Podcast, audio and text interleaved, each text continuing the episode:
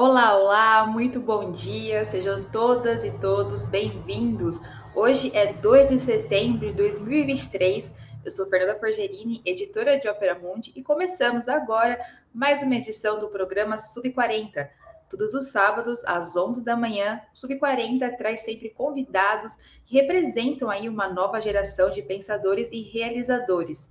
Pessoas de até 40 anos, às vezes um pouquinho mais, que são referências aí no mundo do trabalho, da cultura, das leis, da comunicação, da política, da educação e também dos esportes.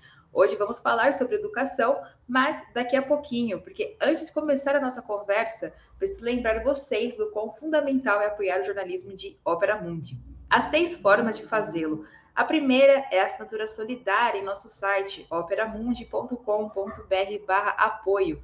A segunda é se tornando membro pagante do nosso canal no YouTube. A terceira e a quarta é contribuindo agora mesmo com o Super Chat ou o Super Sticker. A quinta é através da ferramenta Valeu Demais quando assistirem aos nossos programas gravados. A sexta é através do Pix. A nossa chave é apoie.operamundi.com.br. Nossa razão social é última instância editorial limitada.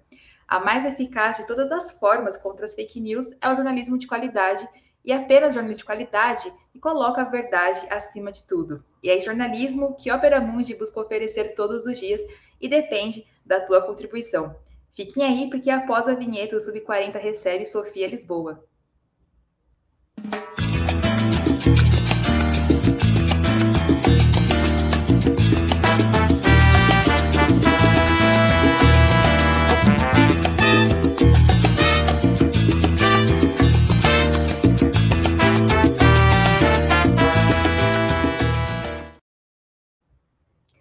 Olá, Sofia, bom dia, tudo bem? Muito obrigada por estar aqui no Sub 40.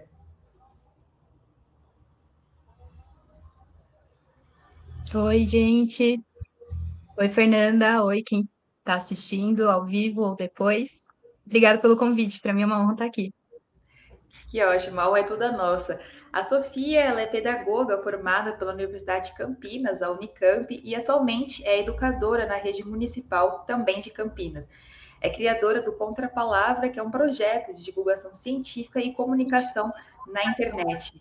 Sofia, agradeço mais uma vez sua presença aqui no Sub40 e a gente tem a nossa primeira pergunta clássica aqui no programa, que a gente sempre quer saber um pouco mais de você, é, perguntar de onde você veio, como você veio parar aqui no nosso programa do, de Opera Mundi. Conta um pouco para a gente essa trajetória. Então, eu acho que tudo começa, ou pelo menos muda, na época da pandemia. Eu já estava no final da minha graduação em pedagogia e eu já tinha vontade de criar um canal para compartilhar algumas discussões que eu tinha nas aulas, alguns textos que eu tinha lido, enfim. E na pandemia surgiu essa oportunidade, eu fui mais provocada a isso e eu tinha mais condições de fazer isso, porque eu tinha mais tempo, né? E eu estava em casa, tinha os equipamentos para gravar. E acho que foi a partir disso que eu comecei a me inserir mais na internet, e Twitter, Instagram, usar as redes sociais também. E eu fui ganhando mais seguidores, ganhando cer um certo destaque na, nas redes sociais. E foi quando eu conheci também o pessoal da Campanha Nacional pelo Direito à Educação e o debate sobre o novo ensino médio, que era muito recente, né, quando eu entrei na, na graduação.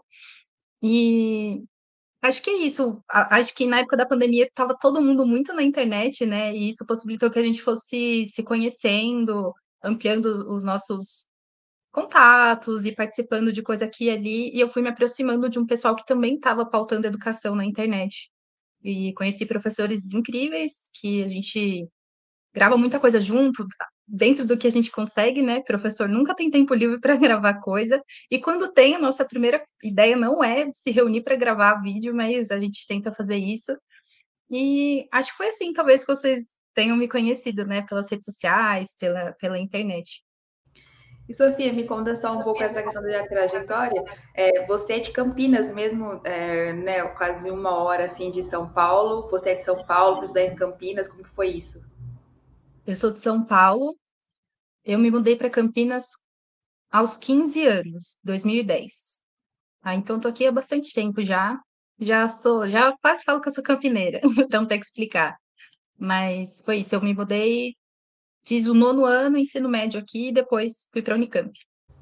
Perfeito. Você tinha comentado essa questão de, da pandemia ter feito essa abertura, né, para você ingressar nas redes sociais.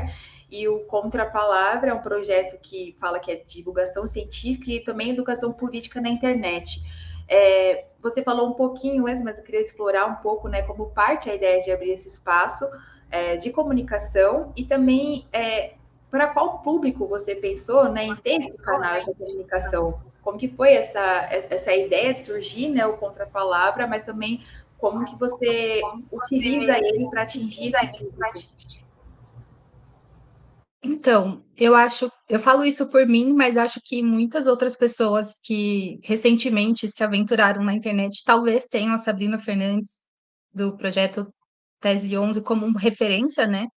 E eu, eu gostava dessa proposta de ter um, um material diferenciado, assim, para a gente estar tá pesquisando sobre determinados assuntos. No caso dela, gostava muito do conteúdo do, do Tese 11 sobre veganismo, sobre ecossocialismo, e acho que também foi a parte dela que eu conheci outros criadores de conteúdo de esquerda. E uma coisa assim, como eu falei, eu já tinha um pouco essa vontade de compartilhar alguns debates que eram feitos ali na sala de aula, alguns textos que eram discutidos, mas eu vou confessar para você que acho que o, o determinante foi falar assim, não, agora eu preciso me inserir na internet para estar tá disputando também esse espaço, foi por conta da própria esquerda, eu diria, que eu acho que quando se fala de educação, tem muito senso comum, né? Então, a gente apanha de vários lados, né? Da direita não é novidade, é, a gente está aí lidando o tempo todo com vários espantalhos que criam sobre professores, sobre educação. Por outro lado, eu sinto que estava tendo uma dificuldade da esquerda que estava fazendo esse trabalho na internet de discutir educação de maneira mais crítica mesmo, né? Eu acho que tinha muito senso comum ainda né, sobre educação, o que faz parte, né? Educação principalmente a educação escolar, é um processo que atravessa a gente por muitos anos da nossa vida, pelo menos 11 anos da nossa vida, né? Então, é uma experiência que a maioria, a grande maioria de nós viveu, então a gente se sente apto a falar sobre isso, eu acho que tem que falar mesmo. Só que quando precisava entrar num debate, às vezes mais né, específico sobre um projeto de lei que estava sendo pautado no Congresso, alguma coisa assim, eu, eu sentia um, uma, uma dificuldade ali, né, de fazer um debate crítico. E eu falei assim, ah, eu acho que talvez seja importante a gente da educação também estar tá pautando esse assunto, a educação, né? E não ficar como num campo, ah, ciências humanas acho que sofre um pouco disso, né? As ciências humanas de um modo muito generalizado e acaba tendo muito tudólogo, que a gente chama, né? Então todo mundo opina sobre todo mundo porque tudo está nas ciências humanas, e não é bem assim, né? Então, acho que foi esse meu incômodo que eu vi, assim, acho que foi uma falta que eu senti mesmo, e não conhecia. Acho que quando eu procurava canais sobre educação no YouTube, por exemplo, eu só achava canais de professores dando aulas, né? Então tem muito conteúdo nesse sentido no YouTube que também é interessante, mas era diferente daquilo que eu estava procurando. Então acho que vem um pouco desse meu incômodo, dessa minha falta mesmo. Sofia, você comentou uma questão de senso comum é, da educação. É, em, em, que ponto você está falando desse senso comum da, da, educação, seja em questões da prática de leis, seja não ter a vivência cotidiana de estar dentro de uma sala de aula, é, vai um pouco nessa linha, você que você coloca esse senso comum? É, eu acho que, por exemplo, uma defesa muito vazia de tipo ah, então o que falta no Brasil é investimento em educação, educação básica. A educação básica é muito importante. Ah, professores são ganham mal e professores precisam ser melhores valorizados, né? Então aquela coisa muito na superfície, né? Que de novo não está errado, mas eu senti a falta de um aprofundamento ali que munisse a gente de argumentos mais fundamentados para estar tá rebatendo as críticas que a gente recebe, que são muitas, né? E também algumas questões, por exemplo, no ano que eu criei a Contrapalavra, acho que foi 2021, eu já não sei mais se foi 2020 ou 2021, mas eu lembro que 2021 foi o ano marcante, porque foi o centenário Paulo Freire, e eu resolvi juntar vários outros professores que eu conheci da internet para fazer uma live com vários professores sobre o centenário Paulo Freire. E para além de ser o ano do centenário Paulo Freire, também era uma coisa que estava tendo muito assim, governo Bolsonaro batendo em cima de Paulo Freire, né? E então muita gente produzindo conteúdo sobre o assunto, mas, por exemplo, ah, Paulo Freire se reduzia a um método, né? O que é exatamente oposto daquilo que ele teoriza, né? Paulo Freire não é um método, ele desenvolveu um método num contexto muito específico ali que funcionou nesse contexto e poderia não ter funcionado em outro, mas ele fez mais que isso, né? Ele desenvolveu uma filosofia da educação. Então, é, é disso assim que eu senti essa falta, né? De, que, claro, eu acho que precisava justamente de pessoas dispostas a fazerem isso. Então, acho que foi interessante esse movimento de professores durante a pandemia, né? De de estar tá se inserindo na internet e pautar com quando falo de maneira mais fundamentada, porque é o que a gente estuda mesmo, né? Não é de maneira arrogante, assim, ah, porque a gente é professor, a gente pode falar, mas acho que a gente conhece melhor quando a gente é da nossa própria área, né? E as, as vivências em escola, fora de escola, com certeza também ajudam a, a formar nossas opiniões, enfim. Uhum. E, Sofia, aproveitando que a gente está na tela em relação a esse é o canal do Contra a Palavra, o canal, ele, por exemplo, uhum. tem vídeos sobre Paulo Freire, como você colocou aqui, é, luta dos povos indígenas e até também influência do mundo empresarial na, na, educação. E eu queria saber um pouco como que, como falar desses temas e ainda como que surgem também esses roteiros, como que você parte desses temas para poder falar amplamente e se comunicar através deles. Então, primeira coisa, vocês podem ver que o canal tá parado ali, né? Acho que o último vídeo tem quase, tem mais de um ano, né? Mas eu tenho usado mais o recurso ao vivo para fazer lives, né, com, com, outros professores, como eu falei, justamente pela dificuldade que a gente estava tendo de, de gravar conteúdos assim, roteirizar, porque para fazer o roteiro você tem que fazer uma pesquisa também. Aí depois você grava, você edita, você faz a arte. Então estava dando muito trabalho fazer isso, eu estava fazendo sozinha. Dei uma pausa, mas foi quando eu me inseri mais em outras outras redes, né? Então, Instagram, Twitter. Mas eu tenho essa vontade de retomar, gente. Não desistam do contra-palavra, porque eu acho que é uma questão de conseguir me organizar para voltar com do jeito que eu gostaria, né? Mas eu acho que é isso. Eu comecei falando sobre educação, talvez de uma maneira um pouco mais generalizada, tal. Tem muitos vídeos que eu ocultei, assim, que eu, que vergonha alheia total daquele começo, assim, bem, né, devagarzinho. Mas eu me encontrei quando eu, eu me direcionei a falar de Paulo Freire, que é uma coisa que me toca muito, me atravessa muito aproveitei também o centenário Paulo Freire para estar tá falando sobre isso, né? principalmente sobre biografia do Paulo Freire e sobre é, a pedagogia do oprimido, o livro em si, né? Então, eu desenvolvi, eu falei muito sobre essa questão do método de Paulo Freire, não se resumir a um método, apesar de ter explicado como é esse método, porque eu acho que é interessante entender de onde ele partiu, né? E depois eu foquei muito na reforma do ensino médio, foi um assunto que tem focado, inclusive, até hoje, Estou prestando mestrado aqui na Unicamp, pretendo estudar o um novo ensino médio. E então eu fiz uma série de vídeos que eu não cheguei a concluir no YouTube, mas eu tenho falado principalmente no Twitter e tentando resumir um pouco a discussão do Twitter para o Instagram. Desculpa. E tem um vídeo lá sobre o marco temporal que talvez destoe um pouco do tema, né, educação, mas eu tive contato com, com essa pauta mais recentemente, porque eu entrei na Unicamp em 2015, na verdade entrei em Química, não entrei em Pedagogia de primeira.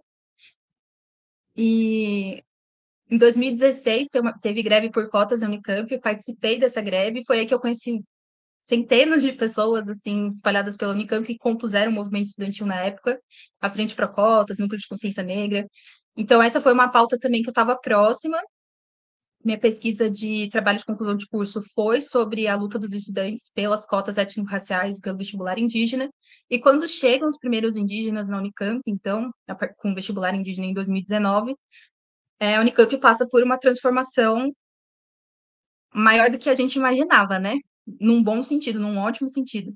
Então começam a levantar pautas que a gente nunca levantou antes, né? E o marco temporal foi uma dessas pautas, para além, eles, os estudantes pautavam muito permanência estudantil indígena também, né? Mas pautas externas à universidade que tocavam é, todos eles por pertencerem a um povo que estava ameaçado, né? E o marco temporal foi uma dessas pautas. E acho que tudo começou quando entraram em contato comigo para pedir ajuda sobre qual era o trâmite, assim, a burocracia que tinha que fazer para solicitar um ônibus para a reitoria para os estudantes da Unicamp participarem do acampamento que ia ter é, em Brasília. E aí eu ajudei o pessoal nesse, nesse trâmite, e aí falaram: ah, se quiser, vai ter vaga no ônibus, pode ir com a gente. E fui pela primeira vez para Brasília em agosto de 2021. E a partir disso comecei a ir em outros acampamentos, fui de novo em outubro, fui de novo é, no, no ano seguinte, em abril, depois eu fui em julho. Então foram vários acampamentos que, que aconteceram em Brasília que eu fui com, com os estudantes indígenas da Unicamp e o marco temporal foi uma pauta presente em todos esses acampamentos. E aí eu resolvi fazer um vídeo, falei, ah, eu tenho uma plataforma aqui que eu estou usando, que está crescendo aos pouquinhos, mas está crescendo, eu acho que vai ser importante usar esse espaço para falar também sobre o marco temporal. Mas os outros acho que são mais sobre educação mesmo, só esse que destoa um pouco, mas tem a ver também com a minha trajetória, inclusive na universidade, né? Sim, é, até também o marco temporal muito falado essa semana, né? Estava tendo a votação também no STF em relação ao marco temporal. Uhum. É, Sofia, a gente tava, você comentou agora um pouco em questão ao Paulo Freire, né? Que é uma a, a, o que Paulo Freire fez, deixou de legado para a educação, te atravessa bastante. E eu queria te perguntar nesse sentido é, duas questões. A primeira é, na sua avaliação, na sua opinião, o porquê a direita detesta tanto Paulo Freire, né? É, é sempre muito mal, é sempre visto de uma forma muito ruim, pejorativa, né? Sempre atacando muito Paulo Freire e também quem segue Paulo Freire, enfim. Por que na sua avaliação acontece isso, né? Esse ataque da direita a Paulo Freire? E o sentido, eu gostaria de entender também um pouquinho melhor que você colocou que é, o método dele não entraria em todos os casos, né? É caso a caso. Como que você avalia isso? Porque às vezes se coloca se seria possível implementar no Brasil inteiro. Nesse sentido, talvez não seja tão possível, porque depende da localidade, das, dos aspectos culturais.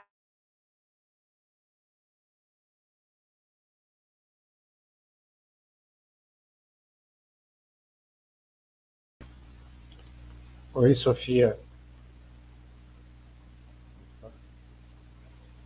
Oi. É, Fernanda caiu. Só um instante. Ah, tá. Não, eu tava só querendo saber se ela ou eu tinha caído. Perfeito. Ela falou que já está entrando. Beleza. Parece que ela ficou congelada, né? Lembra da. É.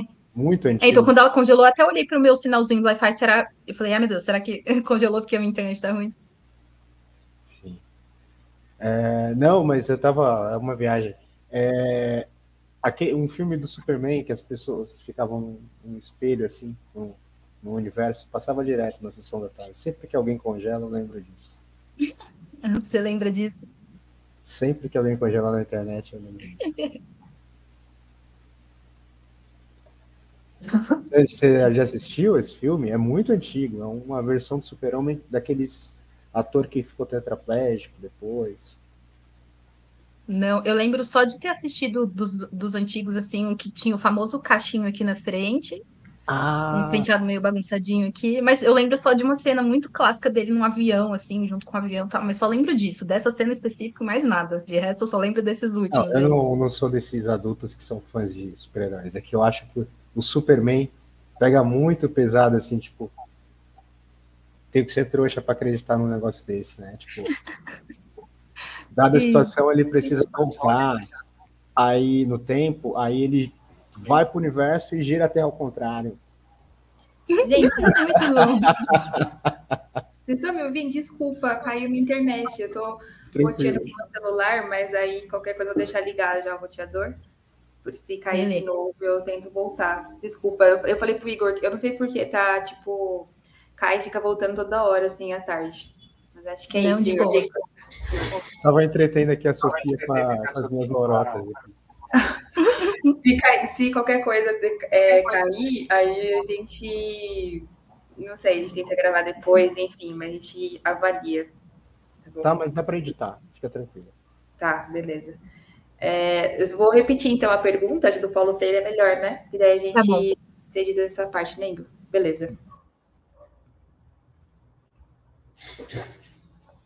Sofia, você tinha comentado a questão da, do Paulo Freire, né?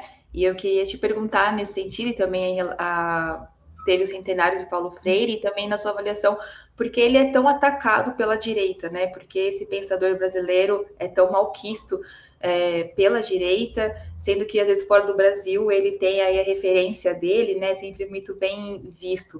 E também nesse sentido, é, se seria possível implementar a, o que Paulo Freire deixou de legado para a gente no Brasil, né? Você colocou que não só o método, mas talvez pela é, peculiaridades né, do Brasil, não seria possível. Queria te ouvir sobre esses assuntos. Sobre o porquê que ele é muito atacado pela direita, eu acho que eu tenho duas respostas. E a primeira, que é mais rápida, eu acho que tem um pouco de. Um pouco não, né? Bastante antipetismo, porque ele compôs o Partido dos Trabalhadores, aí já vi. e também porque, se a gente for olhar a filosofia de educação desenvolvida pelo Paulo Freire, ela é bastante subversiva, que inclusive foi teorizada num momento assim que, em que ela foi literalmente considerada subversiva, né? Pedagogia do Oprimido demorou para ser publicado aqui no Brasil. E Paulo Freire foi exilado, tudo isso. Mas ele fala muito sobre autonomia, né? Ele tem até o livro Pedagogia da Autonomia, e, sobretudo, quando a gente vai ver o coração de pedagogia do oprimido, é uma pedagogia para a libertação, né?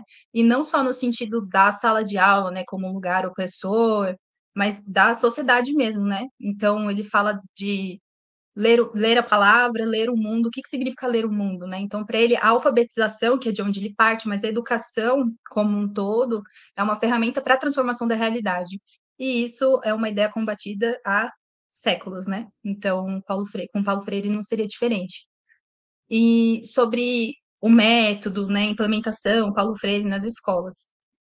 Quando eu falo que ele não desenvolveu só um método, é porque ele desenvolveu mais do que isso, ele parte de um método para é, é, ele na verdade ele faz esse é muito dialético, né? Então ele tá, ele desenvolve um método, a partir disso ele desenvolve então uma teoria, mas aí ele volta a testar essa teoria com um método, então ele vai e volta nesse movimento, né? E ele parte da experiência de Angicos, que foi aquela famosa experiência em que foram alfabetizados centenas de trabalhadores rurais em coisa de três dias, e foi uma experiência, assim, que revolucionou o que se pensava sobre alfabetização na época e que foi pensada para ser implementada como uma política pública a nível nacional, e aí veio a ditadura militar. Mas é isso, ele está falando na, no contexto da pedagogia do oprimido, especificamente das primeiras obras dele, ele está falando sobre a alfabetização de jovens e adultos. Então, acho que é isso. A gente tem que entender que as primeiras obras do Paulo Freire têm esse recorte, assim, de, um, de uma modalidade específica da educação, que é a educação de jovens e adultos, né? Ele não está falando de alfabetização de crianças, por exemplo. Será que funcionaria esse método com crianças? Não sei. Precisa ser testado, depois ele precisa ser avaliado e, e testado novamente. Será que ele funcionaria? De, foi é, aplicado em Angicos, Rio Grande do Norte, funcionou. Será que funcionaria em Salvador, no Rio de Janeiro, em Brasília? Não sei, teria que testar, avaliar, testar de novo. Então, fazer esse movimento que ele mesmo fez, né? Antes, eu falei que isso chegou a ser pensado como uma política pública nacional, né? Antes disso, tiveram outros experimentos pelo Brasil, né? À sua maneira, esses experimentos funcionaram, mas a ideia dele nunca foi de estipular é, um método assim fechado, né? Pelo contrário, eu acho que o, a grandiosidade do método dele é justamente se reinventar a partir do contexto porque ele fala muito da importância do contexto. E ele fala muito sobre cultura, né? Então, a cultura local, a cultura da comunidade que está sendo atendida ali por aquele grupo. Quem são os educandos, quem são os educadores, o que cada um carrega, né? E o que cada um tem a compartilhar ali sobre si. Então, é isso, não tem como, sei lá, um projeto de lei Paulo Freire para implementar o método Paulo Freire nas escolas. Não faz nem sentido falar nisso, porque o que, que significa isso, sabe? que método que a gente está falando, para qual etapa da educação a gente está falando, qual que é o público-alvo, quem que vão ser os educadores, tem tanta coisa assim para pensar, né? Mas claro que isso vira um espantalho justamente para a direita falar que Paulo Freire desenvolveu um método que quer emburrecer as crianças, que quer esvaziar as escolas e o currículo das escolas e que quer doutrinar todo mundo. Que é exatamente o contrário do que ele fala, né? Ele fala muito da educação para autonomia, que é o contrário da doutrinação. Sim, é, essa questão de doutrinação, a gente entra um pouco na, no debate né, do novo ensino médio, mas tem, tem também essa questão da direita da escola sem partido, né, a militarização das escolas, e como você enxerga é, isso? Como que, fazendo uma comparação assim, gostaria de saber, é, o governo Bolsonaro trouxe muito disso nesse debate da escola sem partido, militarização, mas estamos em governo Lula. Como que você vê se já houve mudança nesse aspecto? Como que você está enxergando a educação é, nesse quase um ano de governo Lula? É, houve algum retrocesso, houve algum progresso nesse sentido de tentar desconstruir o que, o, o a imagem que foi deixada na, na educação brasileira? Complicado. É, eu acho que assim, quando a gente fala de militarização das escolas, eu entendo como um legado da nossa ditadura militar, da nossa falha, ou para alguns talvez até falsa redemocratização, e da nossa lei de anistia, enfim, tudo desse processo assim mal acabado, parece que não acabou até hoje, se reflete nessas propostas de é, militarização das escolas, que tem tudo a ver com controle, né? E o Escola Sem Partido eu considero muito perigoso, porque eu acho que, para além de um projeto, ele é uma, uma ideologia mesmo, né? E você não precisa de um projeto aprovado, como até então hoje ele nunca foi aprovado, mas a gente vê uma crescente de perseguição aos professores em sala de aula, né? Seja através de instalação de câmeras, de monitoramento do material didático, ou dos próprios alunos filmando professores, porque são estimulados pelos pais. Então, assim, são muitos os relatos que têm aparecido nos últimos anos de perseguição a professores em inúmeras formas, né? Principalmente nas escolas privadas. Então, de novo, eu acho que é um projeto perigoso que ele não precisa ser aprovado em forma de projeto de lei. Ele se instala como uma ideologia na cabeça das pessoas, né, que passam então a cumprir com as funções de um projeto de escola sem partido sem existência de uma escola sem partido. E aí entra que você me perguntou, né, como que tem sido o governo Lula nesse sentido de romper com, com essas características autoritárias governo Temer e Bolsonaro. É, eu acho que vale mencionar, então, é, a descontinuidade das escolas cívico-militares, né, é, de, de desinvestimento, enfim, isso deve ser pontuado, mas a reforma do ensino médio, para mim, é uma demonstração de como esse governo, né, esse terceiro governo Lula, não está preparado para romper definitivamente com esse legado, né?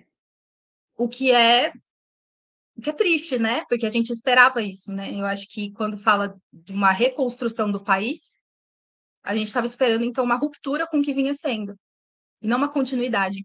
E se a gente dá uma olhada nos ministérios, em tudo que foi revogado e o que, que vai começar de novo, o que está sendo reformulado, repensado, a reforma do ensino médio, que é um legado direto do governo Temer, de um golpe, inclusive contra o próprio PT, né? não só foi um golpe na classe trabalhadora, mas também um golpe contra o Partido dos Trabalhadores, e mesmo assim não tem a firmeza de falar, olha, esse é um projeto que vem em contexto de golpe, é um projeto autoritário, foi imposto via medida provisória, a gente vai romper com isso? Não. Né? Então, essa demora para se posicionar, desde a pré-campanha, o Lula e o PT estavam sendo cobrados pelos professores, pelos sindicatos e organizações, para que eles se posicionassem sobre a reforma do ensino médio, sobre o novo ensino médio. Isso não aconteceu. Foi acontecer lá, sim. Acho que na campanha também não foi mencionado, foi acontecer quando ele já tinha sido eleito, nas primeiras semanas, que ele falou assim: não vai revogar o novo ensino médio não vai ser revogado. A opção que se coloca ali é a reforma da reforma, né? Então, a revogação do novo ensino médio, quem continua a trazer somos nós, professores, e as nossas ferramentas de luta, né? Sejam sindicatos ou outras organizações. E é desanimador, né? Porque a gente esperava.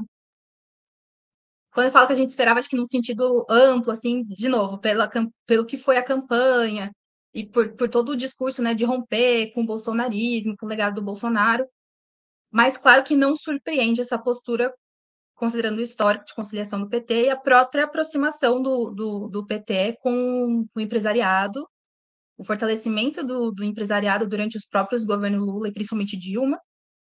E então, assim, não surpreende, mas continua sendo decepcionante, né? Porque a gente sente, a gente, a gente que sente as consequências, né? Nossa categoria que sente. Uhum. É, Sofia, você com alguma resposta já surgiram outras vias que eu gostaria de, de, estar tomando também durante a nossa conversa.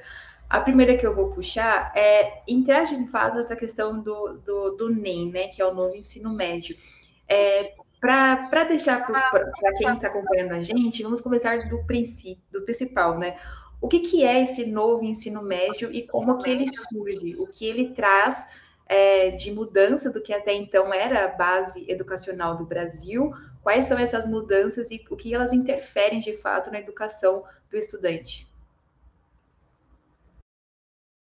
Médio, que foi instalado a partir da reforma do ensino médio, ele altera a LDB, que é a nossa Lei de Diretrizes e Bases da Educação Nacional.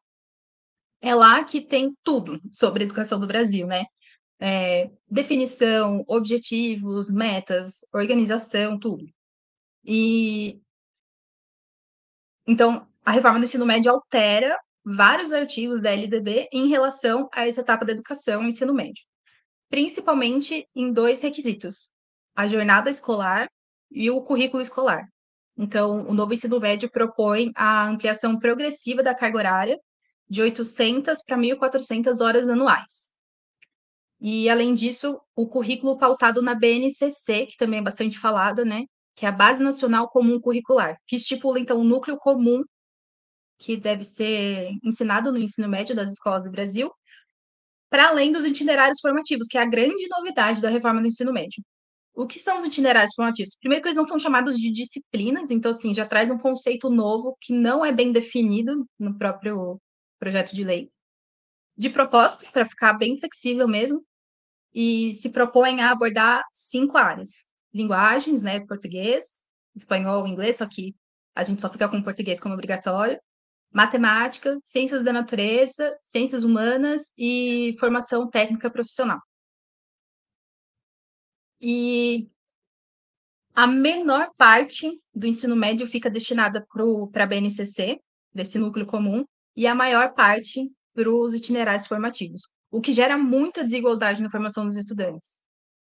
Porque os itinerários formativos dependem das redes de ensino e das escolas. Então, a rede municipal, ou rede estadual, ou rede federal, elas vão propor itinerários formativos teoricamente, de acordo com o levantamento feito nas escolas para saber quais são as demandas dos estudantes.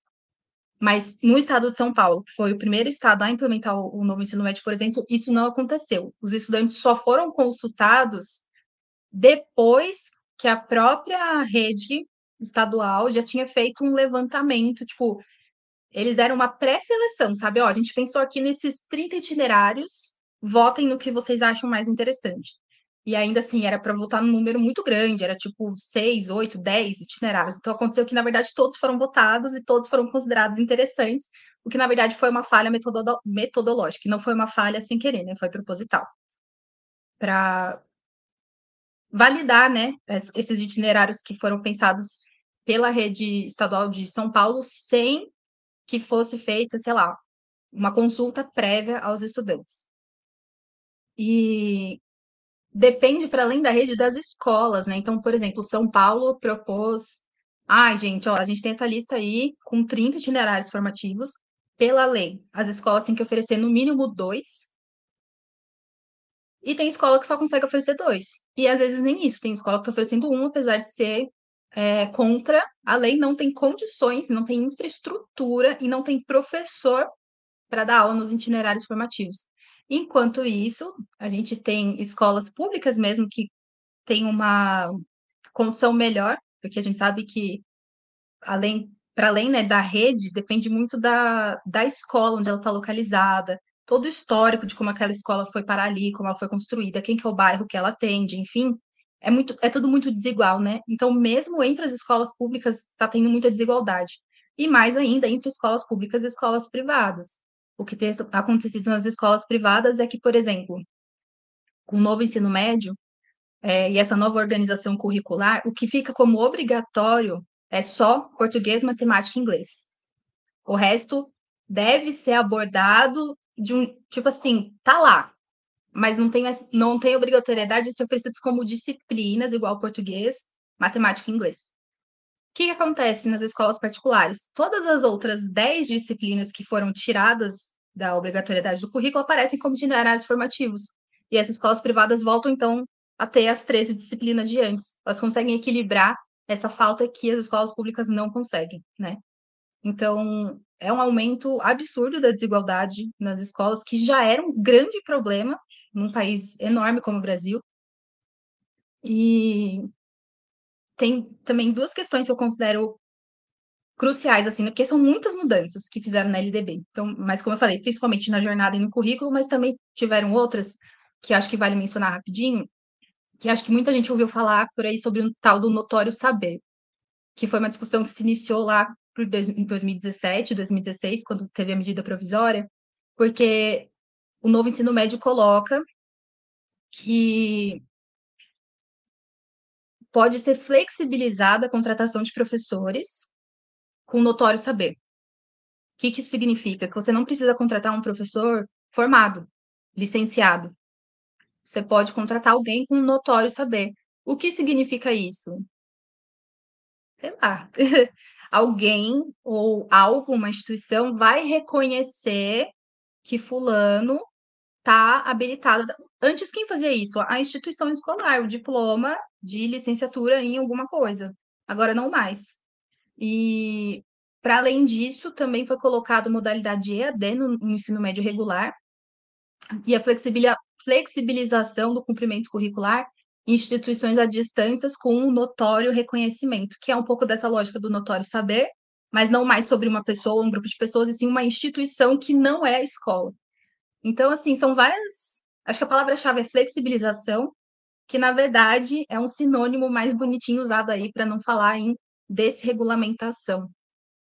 Então, é um ataque também à docência, né? Porque fica muito mais difícil se manter trabalhando numa escola desse jeito, toda desregulamentada, e fica difícil formar novos professores, né? Porque qual é a demanda? Você não precisa mais ser professor de história para dar aula de história. Por que, que você vai fazer uma licenciatura em história? Já, poucas pessoas já escolheram fazer licenciatura porque tem, né, toda essa dificuldade de ser professor no Brasil e vem uma reforma que desregulamenta toda a profissão, né, toda a docência e o ensino médio especificamente, desestimula futuras gerações se tornarem professores, né? Então as consequências são muitas. Todas negativas, não tem uma. Se fala assim, ah, não, mas salva. Não, não salva, não tem nada de salva nesse projeto, é, é uma catástrofe. E, é, Sofia, partindo disso, então, a próxima pergunta que eu ia te fazer, acho que eu mais ou menos sei a resposta, mas é, partindo que o, o ensino médio havia uma, um cronograma de implementação dele, né? Em 2022 seria com os alunos do primeiro ano, agora, em 2023, incluía os, os do segundo ano, e em 2024 completaria com o terceiro ano ensino médio. E a partir desse ponto que o Enem, né, o Exame Nacional do Ensino Médio, passaria a considerar esse novo sistema é, com as disciplinas básicas e as áreas específicas de interesse dos alunos, né, esses chamados itinerários formativos que você explicou para a gente. Nesse sentido, esse cronograma ele, ele faria sentido se, é, se esse novo ensino médio também fizesse sentido. É, eu, eu, eu penso essa pergunta no sentido porque essa justamente esse cronograma é, o governo Lula, por meio do Ministério da Educação, suspendeu para dar mais tempo, né, de que haja é, mais debate é, do novo ensino médio. Também incluiu uma consulta pública que duraria 90 dias, podendo ser prorrogada. É, essa medida foi correta do governo? É, agora, pouco você me respondeu que esperava-se mais uma maior ação em relação a isso do governo Lula, mas já suspender para um novo debate essa consulta pública é, foi uma forma positiva de tentar colocar em debate mesmo esse ensino médio, esse novo ensino médio, perdão. Só vou tossir de novo, porque tá difícil. Não, fica tranquila. A gente trabalha em creche está sempre doente, né? Porque as crianças são sempre doentes, então é uma maravilha. Sobre o cronograma de implementação. Eu acho que é importante pensar que a implementação era para ter começado durante a pandemia, deu uma atrasada, mas 2022 a gente ainda está falando em contexto pandêmico, né? Apesar de não se comparar com 2020, 2021, 2022 ainda era contexto pandêmico. Eu mesmo em 2022, quando ingressei no mestrado, comecei via remoto e a implementação falou, vamos embora. Inclusive o estado de São Paulo, estado pioneiro, assim, ó, um estado abençoado, falou que a gente vai antecipar. A gente vai em 2021 mesmo de começar a implementação do novo ensino médio. Por isso que em São Paulo já foi completada a implementação, enquanto os outros estados estão aí paralisados esperando os próximos passos, né?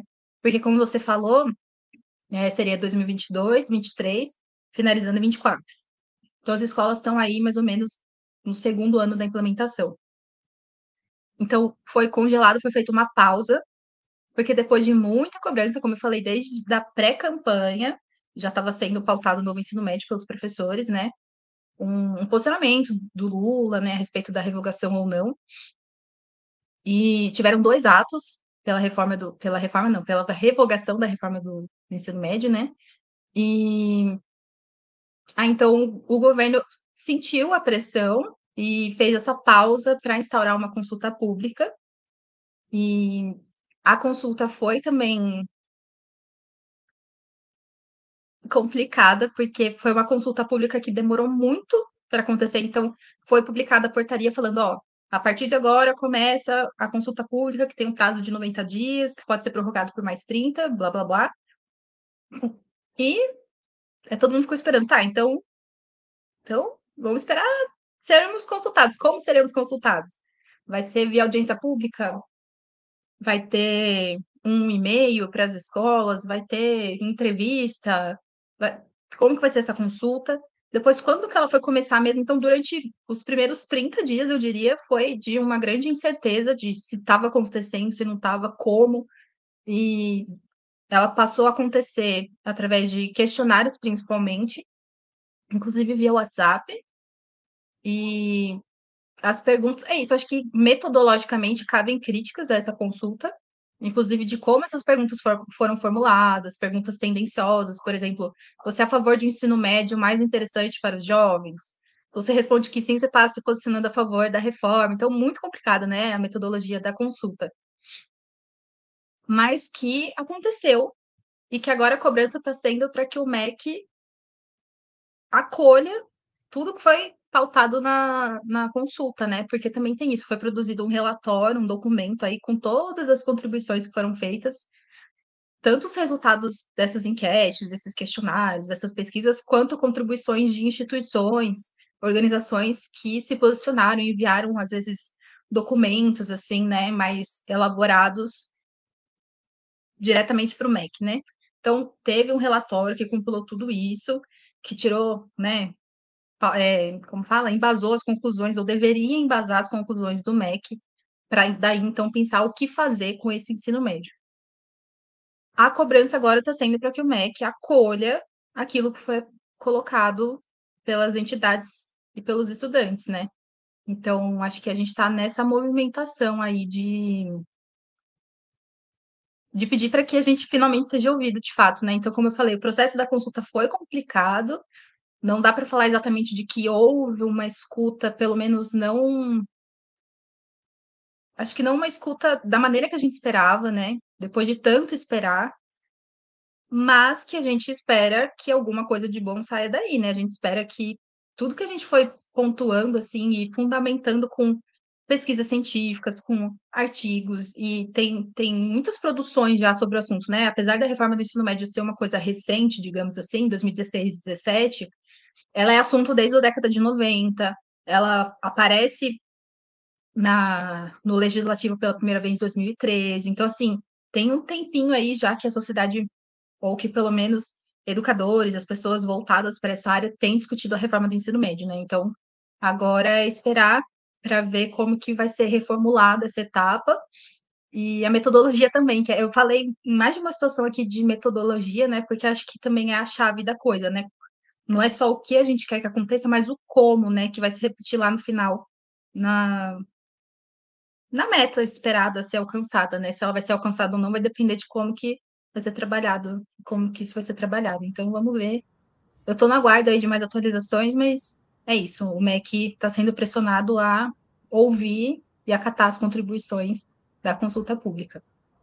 E, e, Sofia, além da consulta pública, também se falou de movimentação, há uma movimentação, como você colocou um pouco antes, da reforma da reforma, que está tentando é, olhar para o novo ensino médio e aí ver o que pode melhorar a partir do que estão querendo implementar. Então, eu entendi um pouco isso. Gostaria que você falasse também um pouco sobre isso, como, a que pé está, porque parece uma, uma movimentação que está ganhando espaço. Se não me engano, até virou projeto de lei para tentar que essa reforma também seja aprovada e que pelas suas redes você também defende bastante essa reforma da reforma, né? reforma né? Da reforma. Ela sendo possivelmente implementada, como que seria, o que, que ela muda desse novo, muda, ensino, médio? Desse novo ensino médio? Então, a gente vê dois caminhos para mudar o cenário do ensino médio que a gente tem hoje. Como eu falei, ou é a revogação ou é a reforma da reforma. A revogação implica em revogar esta reforma e fazer uma nova reforma. E, na verdade, eu defendo essa alternativa, porque eu e várias outras pessoas, a gente entende que não tem nada que salve desse novo ensino médio. A reforma da reforma acaba sendo um caminho que eu acho que é o que vai ser está sendo já, né, adotado pelo governo Lula, mas ela é mais difícil assim para a gente, justamente porque ela parte do pressuposto de que tem coisa que salva ali. E que então você não precisa descartar tudo isso e recomeçar. Você faz umas emendas aqui e ali, você faz uns reparos, né? Então, assim, a disputa fica mais difícil, porque a premissa é outra, é de que tem coisas boas. E como eu falei, quando até quando eu estava é, comentando o que é a reforma, que ela altera na LDB, eu até falei, tipo, gente, não tem nada bom aqui, né? Então, se a gente parte da premissa que dá para reformar a reforma, a gente está partindo de outra premissa, de que tem coisa boa ali. Então, acho que é uma disputa também, é obviamente uma disputa política, né? Mas uma disputa não só pelo pelo resultado, como eu comentei agora há pouco, mas também pelo método, né? Pelo como que isso vai ser feito, que influencia no resultado.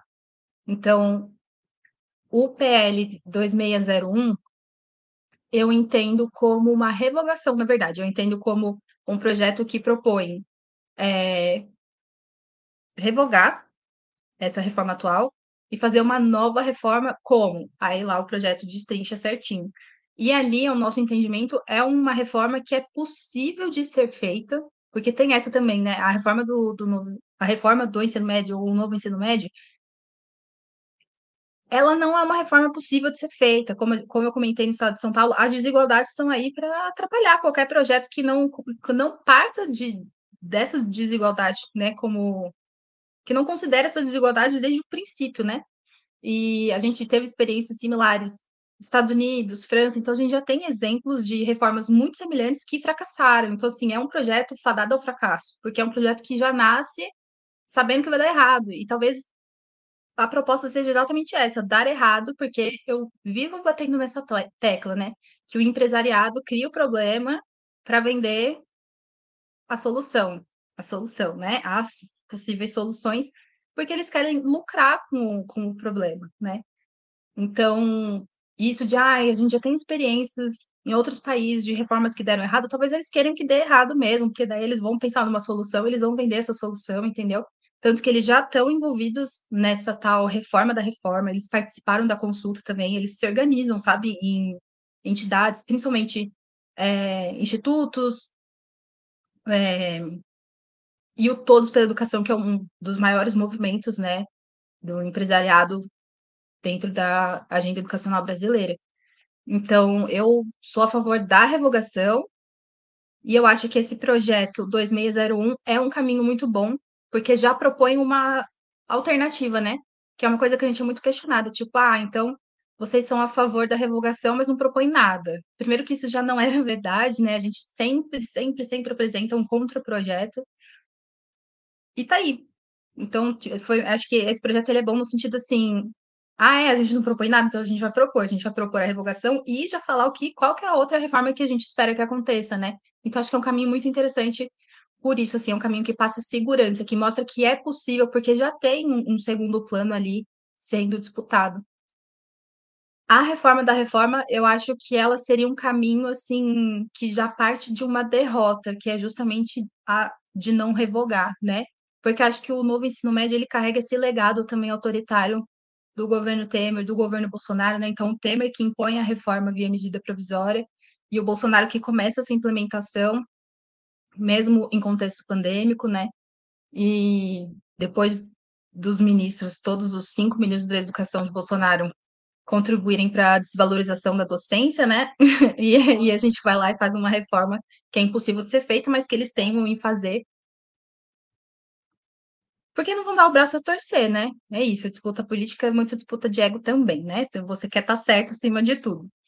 E é um cenário triste, porque tá todo mundo nessa insegurança, não sabe o que vai acontecer. Como eu falei, teve a consulta pública E chega a ser até meio absurdo ter que pedir para que a consulta seja respeitada, porque afinal de contas, para que houve uma consulta se não, né, se não, se for para passar por cima, né? E tá todo mundo nessa incerteza, vai revogar, não vai, vai reformar a reforma, ou então vai continuar como antes. Eu acho que continuar como antes é uma coisa que já perdeu, então nesse sentido é uma vitória nossa. Eu acho que o novo ensino médio não surpreende ninguém. Já fracassou, nem terminou de implementar, mas já fracassou porque a gente sabia desde o princípio que ia fracassar mesmo. E que agora as pessoas estão pensando o que, que pode ser feito a partir disso, né? A partir dessa já falha implementação. Então a gente está nesse momento e é, a gente tem que conseguir pressionar, né? Porque é o que eu falei, o empresariado está muito bem articulado e eles têm, além de uma organização é, assim respeitável que eu diga no sentido de organização mesmo, sabe? De da capacidade deles se articularem minuciosamente, de estarem presentes em todas as instâncias que eles precisam estar para pautar os seus projetos. E eles têm dinheiro, né? Que costuma ser uma coisa que a gente não tem. é, os sindicatos, as organizações autônomas, enfim, os movimentos sociais são financiados, eles né, são financiados coletivamente, aquela coisa que é muito diferente de você ter, talvez, uma herança que está financiando ali, ou uma somatória de várias heranças, porque são vários multimilionários ali envolvidos no, no Todos pela Educação, por exemplo, que facilita muito o jogo para eles, né? É Sim. desigual. Sofia, até pegar essa, essa parte quando eu comentei que tinha alguns trechos da sua resposta que eu queria pegar, e uma delas era em relação a isso, é, de qual o grau de relação entre esses dois campos, da educação e do empresariado. E, na sua avaliação, onde perdura o problema dessa, dessa relação? Então, eu acho que falando em ensino médio mesmo, principalmente a partir da década de 90, a gente vê o empresariado se interessar cada vez mais pela educação. Por quê? Na década de 90, é promulgada a LDB, que é a Lei de Diretrizes e Bases da Educação, que eu mencionei lá no começo. E a LDB, ela reconhece o ensino médio como etapa final da educação básica. Até então, não era. É, então, a educação básica, como a gente conhece, ela acabava no ensino fundamental 2. Com a LDB, não. Inclui-se o ensino médio como etapa final. O que isso significa? Que o ensino médio também está incluso aí no que a gente fala da educação obrigatória, que é responsabilidade do Estado. Com isso, as matrículas no ensino médio triplicam no Brasil. E aí você tem a juventude brasileira dentro das escolas estudando no ensino médio. Então, isso desperta o interesse né, do empresariado que está precisando aí dessa juventude trabalhando, trabalhando num mundo desregulamentado, que, como eu falei, é a palavra-chave, sinônimo aí mais bonitinho para flexibilização. E o interesse acho que aumenta muito a partir daí, então, da década de 90, tanto que já na, na, na, na década seguinte começa o, uma discussão mais forte sobre uma reforma do ensino médio, né? E eles, desde o princípio, já se colocam lá no. O projeto que nasce em 2013, ele vem de antes, né? Ele foi concebido um pouco antes, e já Aí, teve, nas audiências públicas, nos debates que tiveram para formular o projeto de 2013, o empresariado participou, fez as suas contribuições, deu seus palpites, fez suas propostas e tal. Eu acho que cabe aqui a crítica, mais uma vez, né, da aproximação do, do governo PT, governo PT não, o PT como um partido dentro ou fora do, do governo, assim, né, estando governando ou não, a aproximação do partido com o empresariado e a maneira com que ele possibilitou uma expansão do empresariado assim dentro da educação, assim, né, das esferas de, de debate, de formulação de políticas públicas de educação no Brasil. Que é isso, acho que falar de PT é falar de contradição. Então, ao mesmo tempo que conseguiu ampliar e democratizar o acesso à educação, principalmente do ensino superior, né?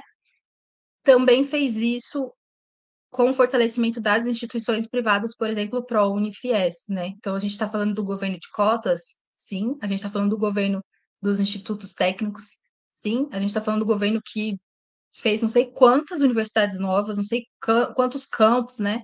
Sim, mas também do governo que criou ProUni, FIES e outras políticas públicas que facilitam, né, o, a inserção do, do, do empresariado na, na, educação, começando com a educação, com o ensino superior, e aí eles vão avançando, porque o ensino superior já está domado pelo, pelo empresariado, né? O ensino superior já é 80% tomado pelo, pela rede privada.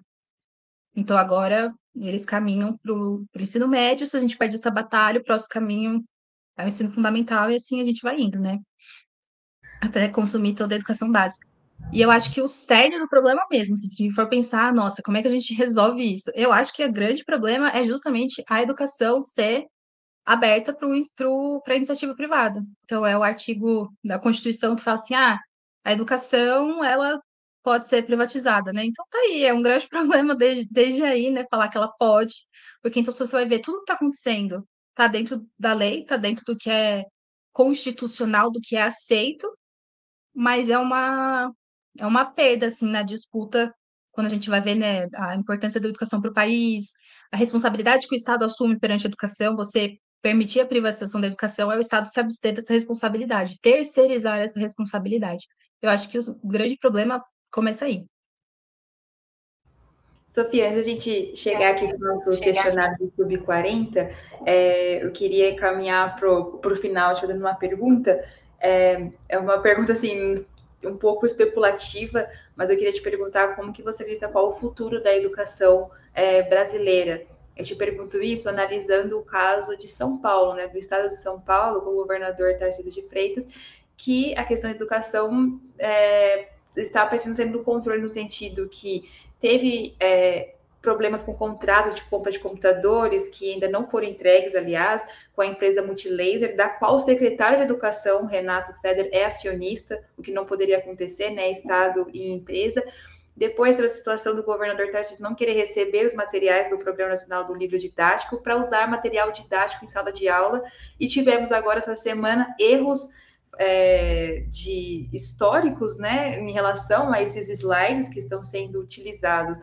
A minha pergunta vai nesse sentido, pensando a, a, a movimentação dos professores de educação, a sua movimentação está indo contra essa, essa questão digital até também, esse avanço, é, porque então vemos que a, São Paulo, como você falou, quis implementar o ensino no, novo ensino médio, está fazendo isso, né, independente que foi suspenso pelo governo federal, como que então a gente bater de frente com isso, né? Nesse sentido, qual é esse futuro da, da educação brasileira?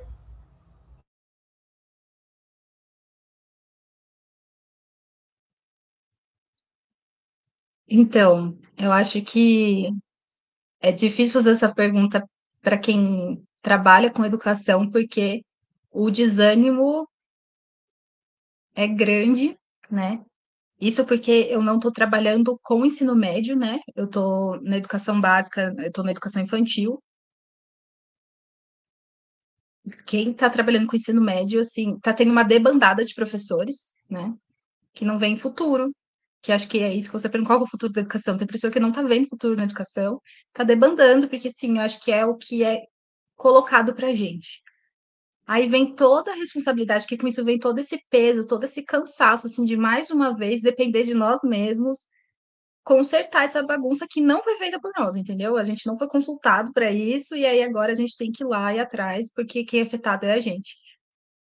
Eu acho que o Brasil precisa passar por uma discussão, e por isso que eu acho que foi uma pena a consulta pública ter sido tão mal feita, porque eu acho que o movimento tem que ser tipo esse mesmo, assim, de um debate a nível nacional com todas as é, entidades, instituições, organizações, movimentos, representantes né, das escolas, enfim. Acho que ela travou, né? Ah, voltou. Tá me ouvindo? Pronto, foi. Beleza.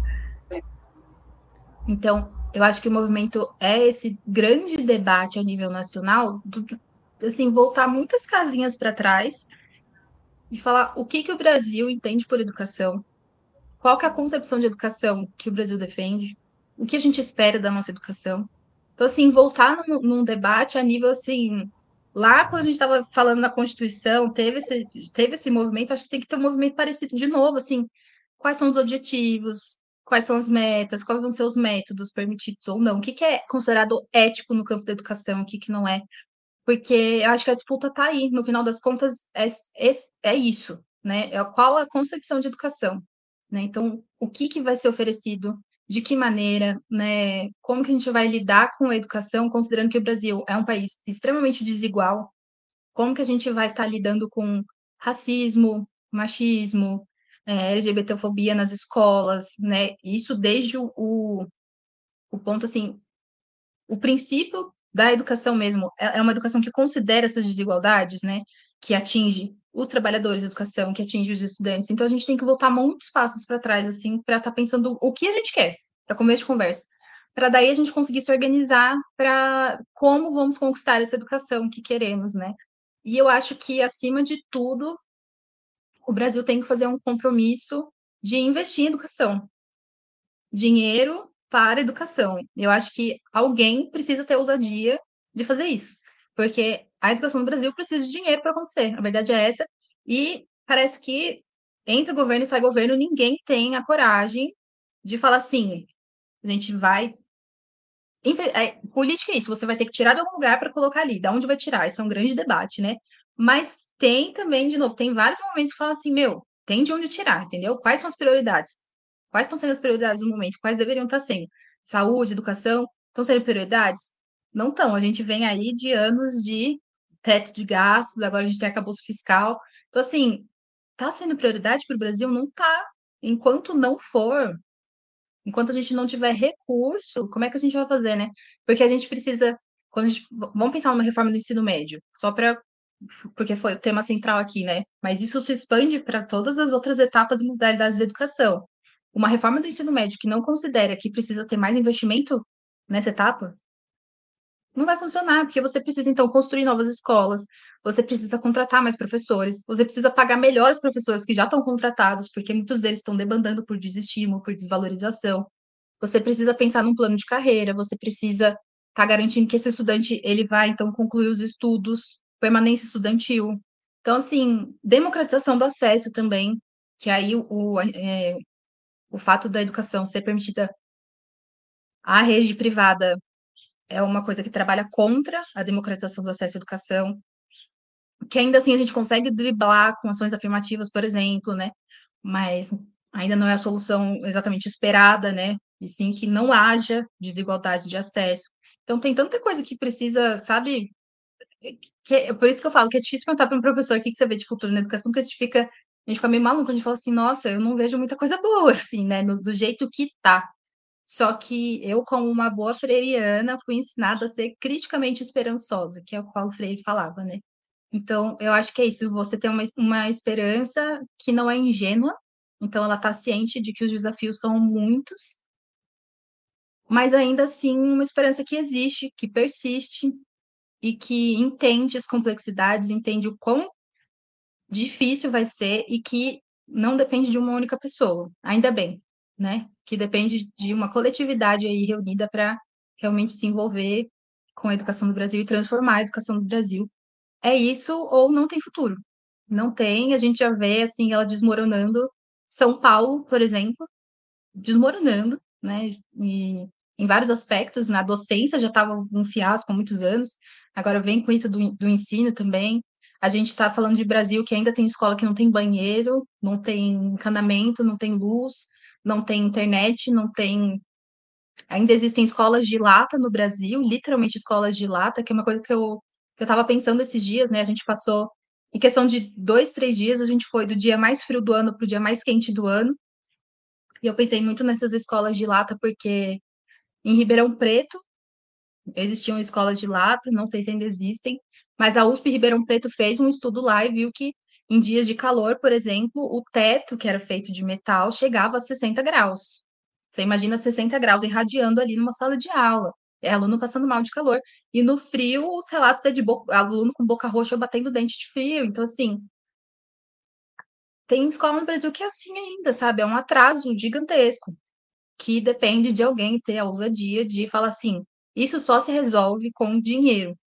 Para você substituir essa escola de lata por uma escola, né, de alvenaria bem feita, com encanamento, com tudo, você tem que ter dinheiro para fazer isso. né? Então, e o dinheiro ele existe, né? Eu acho que quando a gente a gente vive falando de crise de crise financeira, e isso foi um debate que na Unicamp durante a, a disputa por cotas apareceu bastante assim, né? De não falar em crise financeira, como se faltasse dinheiro, mas crise de financiamento, que é de como esse dinheiro está sendo administrado, né? Que é aí, inclusive, que o empresariado se aproveita, porque eles falam que, que o Brasil tem dinheiro e é mal gasto, e que então cabe a eles assumir a responsabilidade de em administrar esse dinheiro. Então, eles já sacaram isso. A gente precisa sacar isso. a gente, que eu digo assim, o nosso campo, né? Precisa entender que a disputa é por dinheiro também, né? Eu acho que talvez a esquerda tenha um medo de falar em dinheiro, né? Que a esquerda fica nessa de viver como franciscano, não pode falar em querer ter mais dinheiro, né? Mas sem dinheiro a gente não consegue fazer as coisas. A gente está no sistema capitalista que depende do dinheiro para a vida acontecer, né? Então a gente precisa de mais dinheiro para fazer a educação acontecer. É isso, é engraçado, né? A gente fala muito dessa questão da, do novo ensino médio, mas você colocou, imagina, você colocou um, um debate até para conversas futuras, infelizmente chegamos aqui no fim do Sub-40, mas também de infraestrutura das escolas brasileiras, né? A que nível está isso, né, da, da, da infraestrutura? Tivemos a questão da pandemia que demonstrou que a infraestrutura, infraestrutura é, da casa, às vezes não tem acesso à internet, computador, já, já evidenciou isso, mas tem escolas que também não têm computador, não tem internet, ou seja, há um debate também que de infraestrutura que também não está sendo falado, né, Sofia? Sim, eu tenho até uma amiga que comentou assim, numa das lives que a gente fez sobre ensino médio, ela falou assim, meu, se foi para falar de reforma do ensino médio, vamos fazer uma, falar de uma reforma literal? A gente precisa reformar, vamos reformar as escolas de ensino médio? Vamos começar por aí? Vamos colocar ventilador, vamos colocar piso, né? Vamos colocar lousa, tem escola que não vai ter lousa. Então, vamos falar de uma reforma literal? A gente começa por aí, né? Quando a escola tiver infraestrutura para receber uma proposta pedagógica um pouco mais ousada, né, mais elaborada, aí a escola vai ter preparada para dar conta disso. Hoje ela não está, né? E afeta as outras etapas também, né? Quando a gente pensa, então, para onde vai depois do ensino médio esse estudante? Ele vai ter condições de seguir no ensino superior?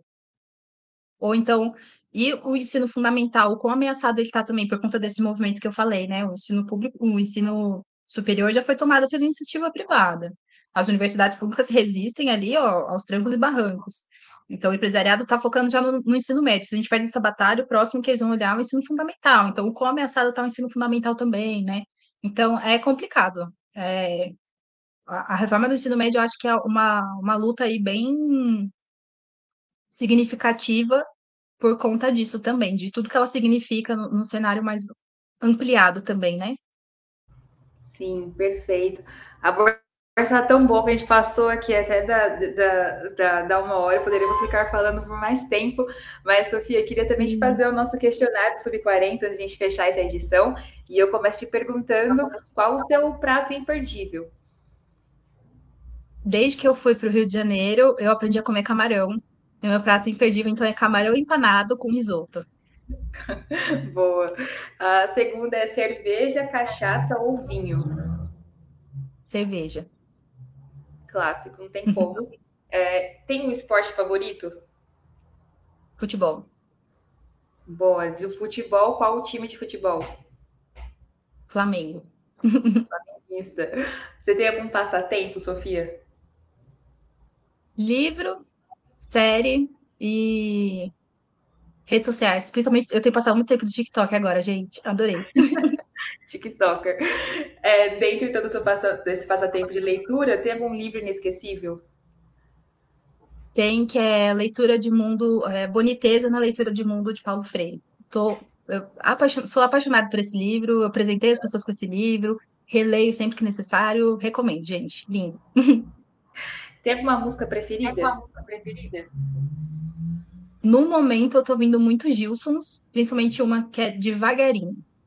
Uhum. Ah, eu adoro essa música, muito boa. É, uhum. Algum filme marcante, Sofia? Parasita. Fazia tempo que eu não ia no cinema e ficava assim tão impactada por um filme quanto quando eu assisti Parasita. Sim, ainda ganhou o Oscar, né? Primeiro filme estrangeiro uhum. ganhou o melhor filme no Oscar, né? Que é... também faziam muitos anos que eu não assisti o Oscar até o final, e eu fiquei até o final, porque eu falei, não, vai ganhar, eu vou ver Parasita ganhar.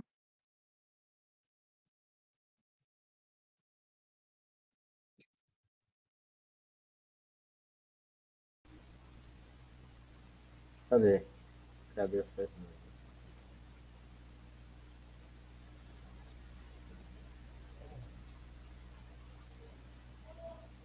O bom é que ela trava sorrindo. Quando eu travo, eu travo nas piores caras possíveis. Sim. Cara, Fernanda. Não, e eu tô pensando aqui que é o seguinte, dá mais ou menos. Esse programa tem uma hora. Vai dar mais ou menos de render duas horas e pouquinho. Depois que eu for editar.